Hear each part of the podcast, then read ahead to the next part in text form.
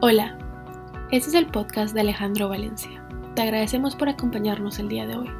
La palabra de Dios y el Espíritu Santo transformaron la vida de Alejandro y a través de este podcast espera que otras personas conozcan a Dios. Nuevamente, gracias por acompañarnos y esperamos que disfrutes la charla.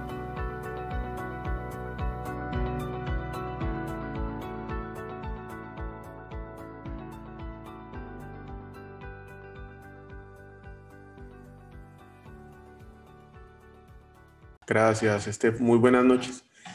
Mm, la verdad es un proceso eh, complicado esto de la quimioterapia, es una montaña rusa. Y, gracias que creo que aquí está César Vino, la niña de él, y pasamos una semana increíble donde Mariana estuvo acompañada y, y fueron unos días muy, muy alegres, de, mucho ánimo y de, mucha alegría. Y pues asumimos este nuevo proceso de quimioterapia de la misma manera, con ánimo, con alegría y sabiendo que que Dios está con nosotros en cada momento. El, fin de semana tuve la oportunidad de, escuchar nuevamente la historia de Gedeón y me hizo reflexionar mucho sobre mi caminar eh, eh, con, Dios y, con, las mismas dudas que sigo teniendo desde que empecé a, caminar, solo que las circunstancias van variando y el nivel de unas dudas son más y de, las otras, o con, tal vez con las que empecé, ya muchas han sido aclaradas o ya no están y aparecen constantemente nuevas. Antes de, que yo encontrara a Jesucristo en mi vida, todo giraba alrededor de llenar un vacío. Y, hice cualquier tipo de actividades, cosas o, busqué cualquier tipo de, situaciones o, cosas materiales para llenar ese vacío. Hasta que finalmente pues encontré a Dios y permití después de, un proceso doloroso que todavía sigo caminando con Él, que, Dios me empezara a transformar por medio de su palabra y que hiciera un trabajo en mí. No termina ese trabajo y es un trabajo que va a continuar toda la vida. Pero una vez que, eh, empezó Dios el trabajo en mí, eh, ya la misión que yo tenía de buscar y llenar ese vacío cambió por completo. Y esa misión aquí en la tierra cambió a, presentar a Cristo a todo el mundo. Entonces no pierdo la oportunidad en cualquier interacción que yo tenga ah, personal, en un supermercado o en cualquier lugar donde yo vaya de, hacerlo. Hoy tuve una experiencia maravillosa. Y puede ser que cuando yo lo empecé a hacer al principio y que puede que a alguno nos pase, eh, hablar de Jesucristo no es un tema fácil no me siento cómodo o no me sentía cómodo y hay inclusive con ciertas personas que no, no, no me siento cómodo ni listo para presentar mi fe porque sigue siendo un tema muy, muy personal. Y adicionalmente pues sigo en esta batalla de la quimioterapia. No quiero llegar a meterle mis creencias en la boca a nadie, mucho menos embutírsela dentro de la garganta. Y pues tampoco es que sea un pastor. Hay más de un pastor que sabe hacer este trabajo muy bien y para ellos es fácil y han estado preparados. Y tiendo a ser tímido aunque no pareciera y sinceramente no me siento muy preparado para hablar de Dios. Yo creo que no soy el único que experimenta esto, sino más de uno de nosotros nos podemos sentir identificados con, con esta situación. Tal vez otra pregunta que también me he venido haciendo es que, ¿por qué me está pasando esto? Y muchos nos podemos estar haciendo esa pregunta hoy ya no pregunto por la leucemia, sino por qué estoy en Houston y por qué tengo que encontrarme con esas personas o por qué Dios está poniendo ciertas personas en mi camino. Eh, ¿Y cuál es la finalidad? ¿Cuál es el propósito? Quiero cerrar esa brecha entre lo que yo quiero hacer y el plan de Dios. Muchas veces quiero milagros y ¿dónde están esos milagros? ¿Por qué tal vez a otros se le dan? Porque otras personas los tienen. No creo que Dios me haya abandonado, pero muchos podemos llegar a pensar que, ¿por qué a mí no me pasa eso? ¿Y yo por qué no veo esos milagros? Porque sinceramente yo he visto una infinidad de milagros que han fortalecido mi fe, pero pues puedo estar en, el, cuando miro para atrás en mi caminar, al principio digo, pero ¿y por qué yo tengo que estar pasando esto? Dos años atrás, ¿por qué? ¿Por qué? ¿Por qué? Hoy, creo que mi fe está un poco más fortalecida. Porque otros pueden estar pensando que seguimos aquí o siguen ahí tirados con la pandemia, sin trabajo, con divorcio, con alguna traición. Y muchos se pueden estar preguntando, ¿dónde está Dios? Yo ni lo veo. Puede ser una pregunta que muchos se hagan. ¿Y cómo es que voy a hablar de él? ¿Cuántas veces alguien se ha sentido solo, desamparado y sin fuerzas, desanimado y sin capacidad para realizar una tarea? Cualquiera que ésta sea. Va el jefe y le dice, ahora tiene que preparar este reporte. No tengo ni idea de cómo manejar Excel. Otras veces nos enfrentamos a un reto tan grande que una montaña, un gigante, que no sé ni por dónde empezar ni por dónde entrarle. Y sentimos, y esa todavía nos pasa y me pasa a mí, que no tengo lo necesario, ni el conocimiento, ni los recursos, ni los medios, ni la influencia para poder afrontar esa tarea, que no estoy preparado. ¿Y qué podemos decir? Lo que a muchos se nos ha podido pasar en la cabeza una y otra vez, que vemos a aquel o aquella que qué suerte tuvo, cómo se consiguió ese chanzal, qué trabajar el que tiene. Además le gusta, no se levanta con trompas para ir a trabajar y le pagan re bien. Lo ascendieron. Uy, qué familia la que tiene. Ese sí tuvo una suerte maravillosa para conseguir esa pareja. Ese billete lo heredó de los papás. Y mire la casa, carro y beca que se manda a viajes. Así es, qué suerte tuvo. Mire qué espiritual es. ¿Cómo se puede ver esa influencia que tiene? ¿Cómo lo buscan? ¿O la buscan a ella? Algo querrán de él. ¿Cuántos no hemos podido estar pasando eso por nuestra cabeza y pensando? Y cuando nos miramos al espejo, mm, y yo qué veo, qué suerte más perra tengo, no tengo nada de eso. ¿Y herencia? Nada. Todo ello que aquellos tienen, que aquella tiene, y yo deseando tenerlo todo, sabiendo que tal vez no tengo las condiciones necesarias para poderlo hacer. Y es ahí donde viene la historia de, de Gedeón, los israelitas hicieron lo malo a los ojos del Señor. Entonces el Señor los entregó a los madianitas durante siete años. Y los madianitas eran tan crueles que los israelitas hicieron escondites en los montes, en las cuevas y en los lugares fortificados. Cada vez que los israelitas sembraban sus cultivos, venían los saqueadores de Madian, de, Amalek y del pueblo de Oriente y atacaban a Israel acaparaban, acampaban en el territorio israelita y destruían las cosechas hasta la región de Gaza. Se llevaban todas las ovejas, las cabras, el ganado y los burros y dejaban a los israelitas sin qué comer. Nada diferente a lo que muchos hoy podemos estar sintiendo. Y viendo cómo los de al lado, tranquilos con la pandemia. Estas multitudes enemigas que venían con sus animales y sus carpas eran como una plaga de langostas. Llegaban en numerosas manadas de camellos, imposibles de contar, y no se iban hasta que la tierra quedaba desolada. Así que Israel se moría de hambre en manos de los madianitas. Entonces los israelitas clamaron al Señor por ayuda. Cuando clamaron al Señor a causa de Madián, el Señor les envió un profeta, quien dijo al pueblo de Israel, esto dice el Señor Dios de Israel, yo te saqué de la esclavitud de Egipto, te rescaté de los egipcios y de todos los que te oprimían, expulsé a tus enemigos y les di sus tierras. Te dije, yo soy el Señor tu Dios, no debe rendir culto a los dioses de los amorreos, en cuya tierra ahora vives, pero no me hiciste caso. Mucho nos, nos, nos, muchos no nos podemos dar cuenta que muchas de las situaciones que vivimos las hemos eh, generado nosotros y nada diferente a lo que hoy estamos viviendo. Creo que nos podemos identificar mm, con ese pasaje bíblico donde nuestras vidas parecen estar en un constante ataque. Si no es la economía, es el COVID, si no es la vacuna, que es la vacuna rusa, que es la vacuna china, que es eh, que la vacuna me va a convertir en gremlin, la información que no tenemos ni idea a quién creerle. Uno pone una noticia de CNN y después va a Google y pone noticias CNN spam y entonces todo dice que son mentiras. Ah, nuestra vida parece estar en un constante ataque de los enemigos. Ya pues que nos echen un carro, que, que nos regañen, que nos levanten la voz en la carretera, ya eso pasó, pero sigue estando, pasó a un segundo plano. Hoy es que se nos acerquen mucho para hablarnos en un supermercado y ya queremos ver cómo lo sacamos corriendo para que se aleje de nosotros. Ya la amenaza es constante. No podemos movernos en la calle sin estar tranquilos, mirando a todos lados, quién se me acerca, cuándo se me acerca, tiene mascarilla, no tiene mascarilla, alcohol aquí, toco la chapa, no la toco. Es un constante ataque. Apenas vamos a sacar la cabeza y viene de nuevo otra vez a querernos destruir.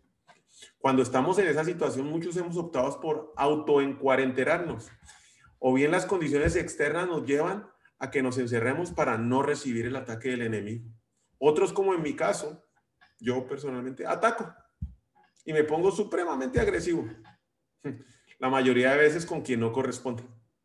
La recibe Adriana, lo recibe Mariana y lo único que estoy intentando es sacar mi frustración porque me doy cuenta que absolutamente no controlo es nada. Pero en esos casos me pierdo y no veo la mano de Dios que día a día me mantiene vivo con la provisión necesaria, con salud, para seguir un día más. Viene una, frase célebre de James Baldwin.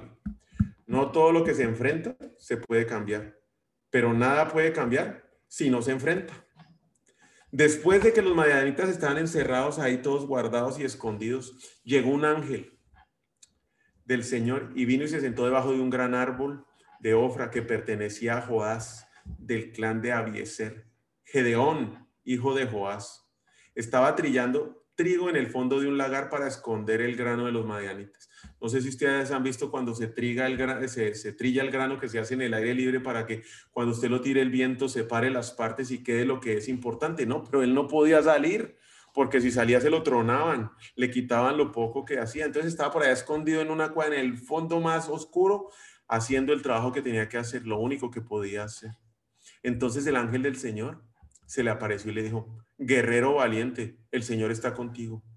¿Guerrero valiente? ¿Yo? ¿No ve dónde estoy, pues? Guerrero valiente, el Señor está contigo. ¿Dónde? Mira dónde estoy. ¿Cuántos no nos hemos sentido así hoy? El Señor está contigo. Conmigo. No, respondió Gedeón, si está con nosotros, ¿por qué nos sucede esto? Mire la respuesta de Gedeón igualita a lo que muchos hemos podido llegar a contestar. ¿Y dónde están pues los milagros que nos contaron nuestros antepasados? No ve dónde estoy, en un lagar escondido, aquí en cuarentena. No puedo salir porque los de enfrente no usan mascarilla. Les valen cinco. No puedo ir a un supermercado. No tengo trabajo. Se me acabó la plata. Me separé, mi mujer me dejó. Mis hijos se fueron. No tengo para la comida de hoy. Y usted me dice a mí, guerrero valiente, el Señor está contigo. ¿Acaso no dijeron el Señor nos sacó de Egipto? Pero ahora el Señor nos ha abandonado, nos entregó a las manos de los madianitas. Pero ahí está esa frase. Guerrero valiente, el Señor está contigo. Escondidos en el fondo, haciendo lo que creemos que debemos hacer y llevando nuestras preocupaciones y aflicciones, quejándonos, eso es lo que nos encontramos muchos haciendo hoy. Y puede que no sea una constante, pero la queja está. Hay que revisar qué sale de nuestras bocas. ¿De dónde me vine a decir guerrero valiente si lo último que quiero es sacar la cabeza por la ventana para tener que contestar el teléfono o el WhatsApp o verle la cara a aquella persona que no he querido perdonar? Todavía no me olvido de lo que me hizo. O ir al hospital a llevar a Mariana a que le pongan su quimioterapia y las cuentas por pagar todas esas relaciones rotas, las consecuencias de mis decisiones equivocadas. Yo, un guerrero valiente, no. Y empezamos a dar excusas, aún a pesar de que sabemos lo que debemos hacer, pero no lo queremos enfrentar. No nos decidimos a dar ese paso. Sabemos que todo lo que hemos probado no sirve para resolverlo. Esas personas, esos activos, esos estudios, los títulos, los diplomas colgados en la pared, los trabajos, los salarios, las relaciones con las en donde hemos puesto nuestra confianza y nuestros sueños se vienen abajo una y otra vez. Y nosotros queriendo volver a construir sobre eso. Pero en el fondo algo nos dice que nos debemos, que, que nos debemos rendir, que debemos entregar todo. Y aún así, a pesar de que nos damos cuenta de que no controlamos nada, queremos seguir haciendo lo que sabemos que nos va a llevar a un resultado que no nos va a sacar del lagar donde estamos metidos. Locura. hacer lo mismo esperando resultados diferentes. ¿Cuántos estamos en esa tarea? Y entonces el Señor lo miró y le dijo nuevamente, ve tú con la fuerza que tienes y rescata a Israel de los madianitas. Soy yo el que te envío. ¿Qué te pasa? Ve tú. ¿Cuál fuerza? Si escasamente tengo fuerza para trillar este maíz, soy yo el que te envía. Y lo pongo en rojo y marcado porque muchas veces eso es lo que obviamos. Seguimos pensando que es en nuestras fuerzas, en nuestras capacidades, que yo soy el que puedo, que yo soy el que controlo. Que no es suerte, los otros tienen suerte. Hasta llegar a comprender, entender y creer que no es en nuestras fuerzas, esto no cambia. Que lo que debemos hacer es rendirnos por completo que solo son 60 centímetros de nuestras rodillas al piso, todo va a cambiar. Entonces me dijo, el Señor dice a Zorobabel, otro profeta que fue a construir, a reconstruir las murallas, no es por el poder ni por la fuerza, sino por mi espíritu, dice el Señor de los ejércitos celestiales. Zacarías 4:6. Además, el Espíritu Santo nos ayuda en nuestra debilidad. Por ejemplo, nosotros no sabemos qué quiere Dios que le pidamos en oración, pero el Espíritu Santo ora por nosotros con gemidos que no pueden expresarse con palabras. Romanos 8, 26. Pues Dios no nos ha dado un espíritu de temor y de timidez, sino de poder, amor y autodisciplina. Segunda de Timoteo 1, 7. Queremos controlar todo. Queremos saber el final de la historia. Y aunque sabemos que no controlamos absolutamente nada, ni nuestra lengua, tenemos esa fantasía de querer controlar. No controlamos nada, eso lo sabemos. Pero sí tenemos el 100% de poder para rendirlo y entregar todo. Pero ahí estamos con peros y como dicen en Guatemala, fíjese que volvemos a Gedeón. Pero Señor, respondió Gedeón, ¿cómo podré yo rescatar a Israel. Mi clan es el más débil de toda la tribu de Manasés. Y yo, el menor de importancia en esta familia. ¿Cuántas veces nos hemos visto nosotros en esa situación en donde efectivamente no creemos que podemos salir con la tarea? Y solo peros. Es más, no solo ponemos peros, pedimos garantías y condiciones porque si no, yo no me muevo. Yo no me muevo. Si de verdad cuento con tu favor, dice Gedeón, muéstrame una señal para asegurarme de que realmente es el Señor quien habla conmigo. Mire pues, ¿cuántas veces no nos hemos visto en esas, en donde ya nos sabemos qué tenemos que hacer, Dios no lo ha dicho y nosotros no? Dame una garantía, dime, una confirmación. Después, Gedeón le dijo a Dios, si de veras vas a usarme para rescatar a Israel como lo prometiste, Demuéstramelo, hágame el favor. ¿Cuántas veces nosotros no hemos pedido esas muestras? No solo Gedeón lo hacemos nosotros. Muéstrame que soy yo, que yo sí puedo hacerlo. De la siguiente manera, además, no solo dice muéstrame, sino quiero que lo hagas así. Esta noche pondré una lana de oveja en el suelo de trillar y si por la mañana está mojada con el rocío, pero el suelo está seco, entonces sabré que me ayudarás a rescatar a Israel como lo prometiste. Eso fue exactamente lo que sucedió. Cuando Gedeón se levantó, temprano a la mañana siguiente exprimió la lana y sacó un tazón lleno de agua. Luego Gedeón le dijo a Dios, por favor, no te enojes conmigo, deja que te haga otra petición. Permíteme usar la lana para una prueba más. No, ya es que viendo ni milagros creemos. ¿Cuántos de nosotros hemos visto la provisión diaria en nuestra mesa? Y todavía le seguimos pidiendo a Dios los millones para poder cumplir con los pagos de las deudas en las cuales nos metimos. Y ahí estamos viendo el milagro día a día, no falta la plata. Y seguimos pidiendo más pruebas. Esta vez que la lana se queda seca mientras el suelo alrededor está mojado con el rocío. Así que esa noche Dios hizo que, lo que Gedón pidió. A la mañana siguiente la lana estaba seca, pero el suelo estaba cubierto de rocío. Estamos llenos de dudas. Dios nos muestra su favor día tras día con la provisión, pero aún nosotros queremos tener el plan completo. No es suficiente que nos diga qué tenemos que hacer hoy. Queremos detalle a detalle, segundo a segundo. Queremos saber y qué y cómo van a pasar las cosas, con quién, cuándo y en qué minuto. Y eso es algo que no vamos a tener. Dios no trabaja así. Tenemos que poner de nuestra parte. Él nos escoge. Eso lo tenemos claro. Y muchos acá, todos somos ellos. Y no espera que seamos perfectos. Mucho menos que tengamos el conocimiento, las capacidades o habilidades necesarias para el propósito que Él tiene.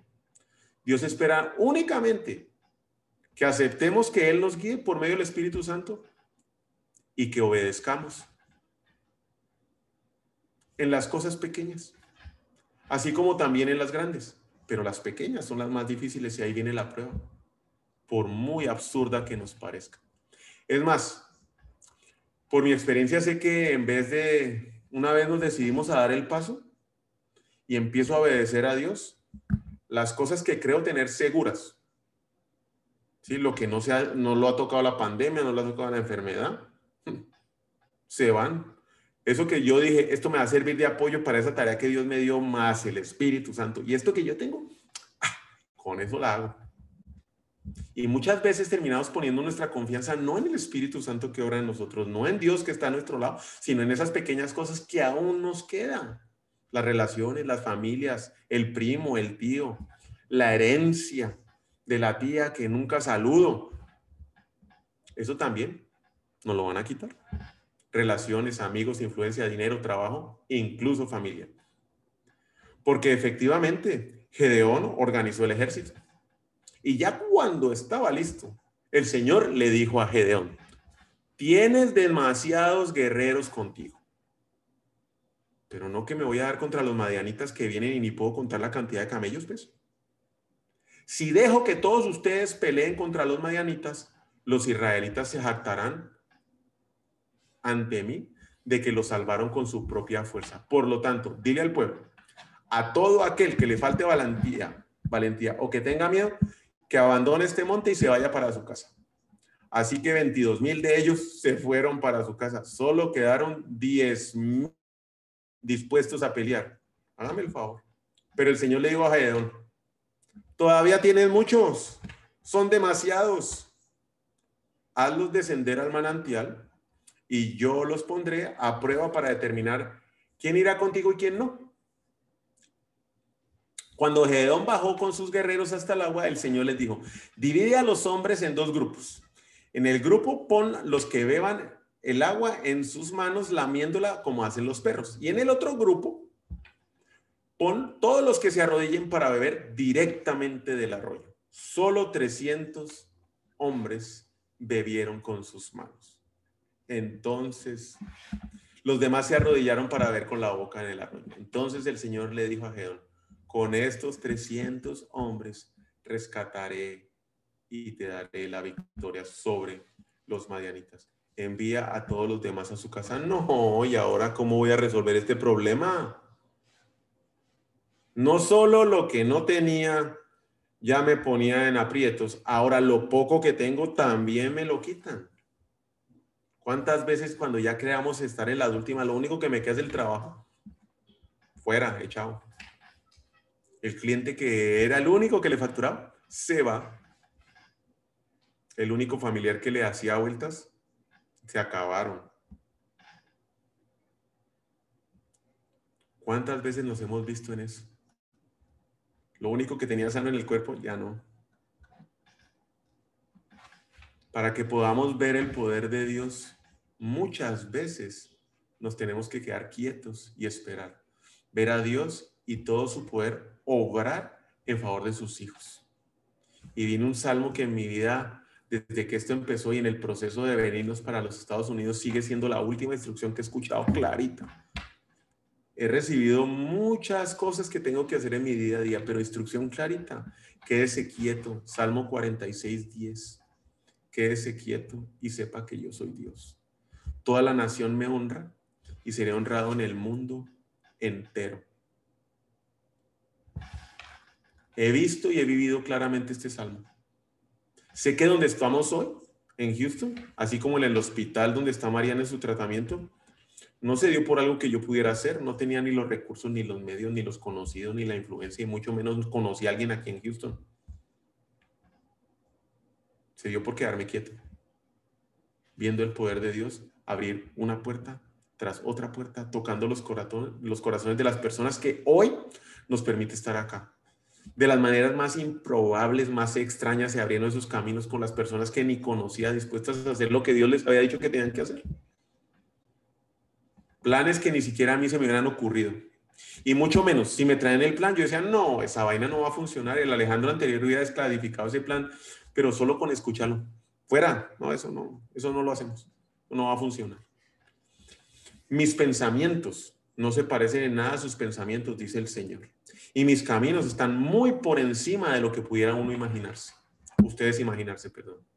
Entonces, Dios vuelve con Gedeón y le dice, Gedeón, Gedeón, levántate, desciende esta noche al campamento Madianita, porque, porque te he dado la victoria sobre ellos, pero tienes miedo de atacar. Desciende al campamento con tu siervo Fura, escuchan lo que dicen los madianitas y cobras mucho ánimo. Entonces Gedeón estarás ansioso por atacar. Así que Gedeón, acompañado por Fura, descendió hasta el límite del campamento enemigo. Empezamos a obedecer con miedo con duda, algo que conozco perfectamente, lo hizo Gedeón. Pero también sé, y puedo decirlo, que a pesar de tener todos esos sentimientos, pensamientos en mí, sentía la presencia de Dios a mi lado diciéndome, ve tú con la fuerza que tienes, porque yo soy el que te envía. Y eso cambia el juego. Hoy tengo que tomar muchas decisiones y tengo los mismos sentimientos, pero ya no tengo la duda de que sé quién me envía. Tengo claro que sé quién me envía. Y sigo la última instrucción que me dio, quédese quieto y sepan que yo soy su Dios. Toda la, la nación me honrará, seré honrado en el mundo entero. Pero ahora, cada vez que tengo que moverme y hacer algo que no entiendo, solo confío y creo. Y voy y lo hago. El Espíritu Santo me habilita y me dará los medios, el conocimiento, los recursos, las personas, la influencia para cumplir el propósito al cual Dios me ha enviado. Que pase lo que pase, porque toda la gloria y toda la honra es solo para Él. Pues el propósito lo cumplirá Él conmigo o sin mí. Yo prefiero estar en el propósito de Dios. Cuando Gedeón oyó el sueño y la interpretación de los madianitas que ya se había metido en el campo, se inclinó en adoración ante el Señor y luego regresó al campamento israelita en grito, levántense ahora que el Señor nos ha dado la victoria sobre las multitudes madianitas. Así que dividió a los 300 hombres en tres grupos y le dio a cada hombre un cuerno de carnero y una vasija de barro con una antorcha adentro. Mire, tremendas armas. Machete no tenía, un cuerno y una vasija con una vela. Después les dijo, fíjese en mí, cuando yo llegue al límite del campamento, hagan lo mismo que yo. En cuanto yo y los que estén conmigo tomemos las cuerdas de carnero y ustedes toquen sus cuernos alrededor de todo el campamento y griten por el Señor y por Gedeón, fue apenas pasada la medianoche después del cambio de guardia. Cuando Gedeón y los 100 hombres que iban con él llegaron al límite del campamento medianita, entonces de un momento a otro tocaron los cueros de carnero, arma uno, y rompieron las vasijas de, arma, de, barro, armados. Enseguida los tres grupos tocaron junto los cuernos y rompieron las vasijas. Con la mano izquierda sostenían la antorcha eh, ardiente. Y con la mano derecha llevaban el cuerno. Y todos gritaban, una espada por el Señor, también por Gedeón. Lo más interesante viene acá. Cada hombre permaneció en su puesto alrededor del campamento y observaron, con una mano en la vela y la otra en el cuerno, cómo los madianitas corrían de un lado a otro, llenos de pánico y gritando mientras se daban a la fuga. Quédese quieto y espere y vea obrar a Dios. Salmo 46, 10. Cuando los 300 israelitas tocaron los cuernos del carnero, el Señor hizo que los guerreros del campamento pelearan entre sí con sus espadas. Los que quedaron con vida huyeron a lugares tan lejanos como Betzita para cerca de Cercera hasta la frontera de Abel Mojola, cerca de Tabat. No es en nuestras fuerzas, no somos nosotros. Tenemos que hacer nuestra parte, obedecer. Dios nos usa para manifestar su poder. Dios nos usa para manifestar su amor. Dios nos usa para que seamos un testimonio vivo de su palabra con lo que Él ha hecho en nuestras vidas. Mucho o poco, según usted crea, pero es la obra de Dios en su vida. Y la transformación la hace Él en nuestras vidas. Y es evidente, a pesar de las dudas y los temores que nosotros podamos tener en nuestras cabezas, a pesar de los constantes errores y las constantes caídas que tengamos. Porque no piense que no se va a volver a caer, es constante la recaída. Nos tiene paciencia, nos guía y nos acompaña. Llegamos con arrepentimiento y nos recibe con los brazos abiertos, nos recibe con amor.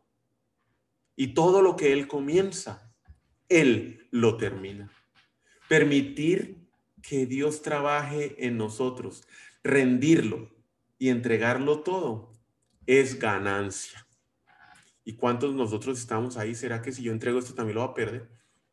Entregarlo todo es ganancia.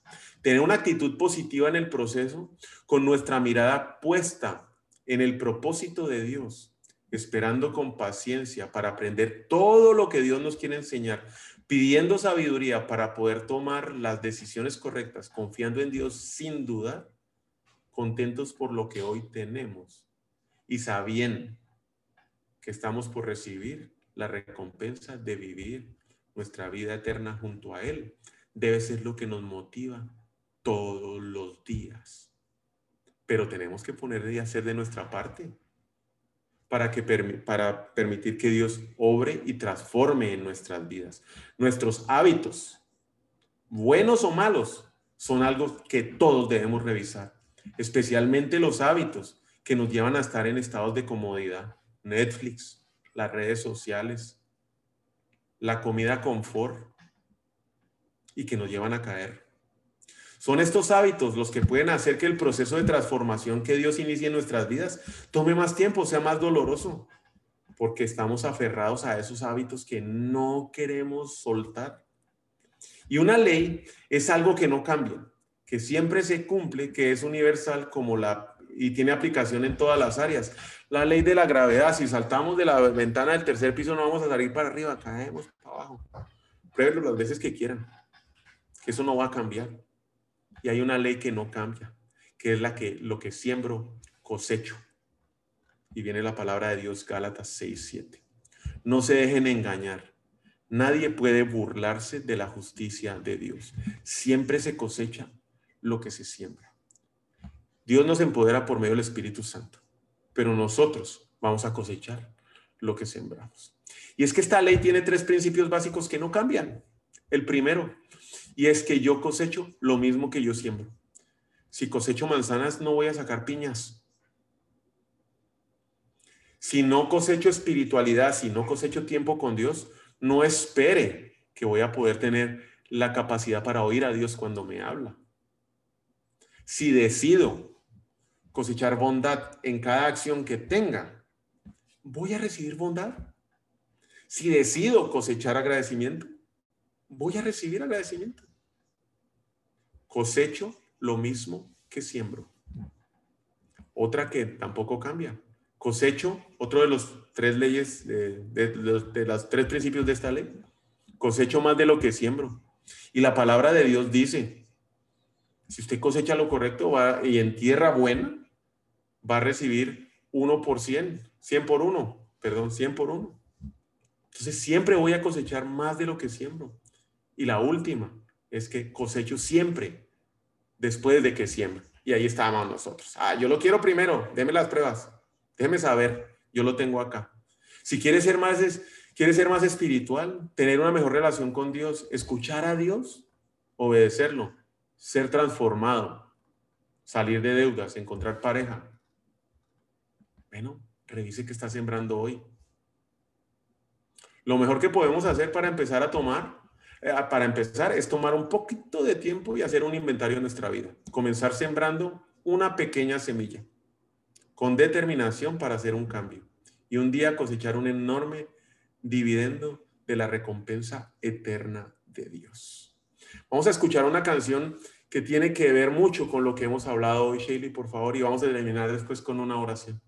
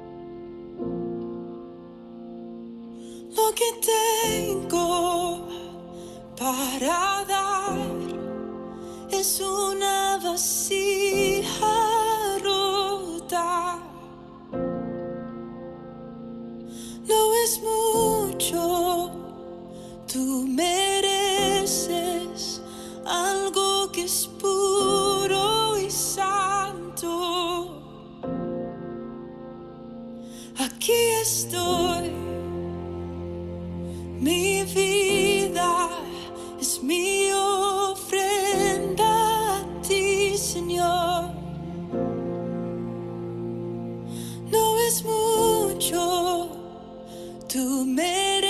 ser la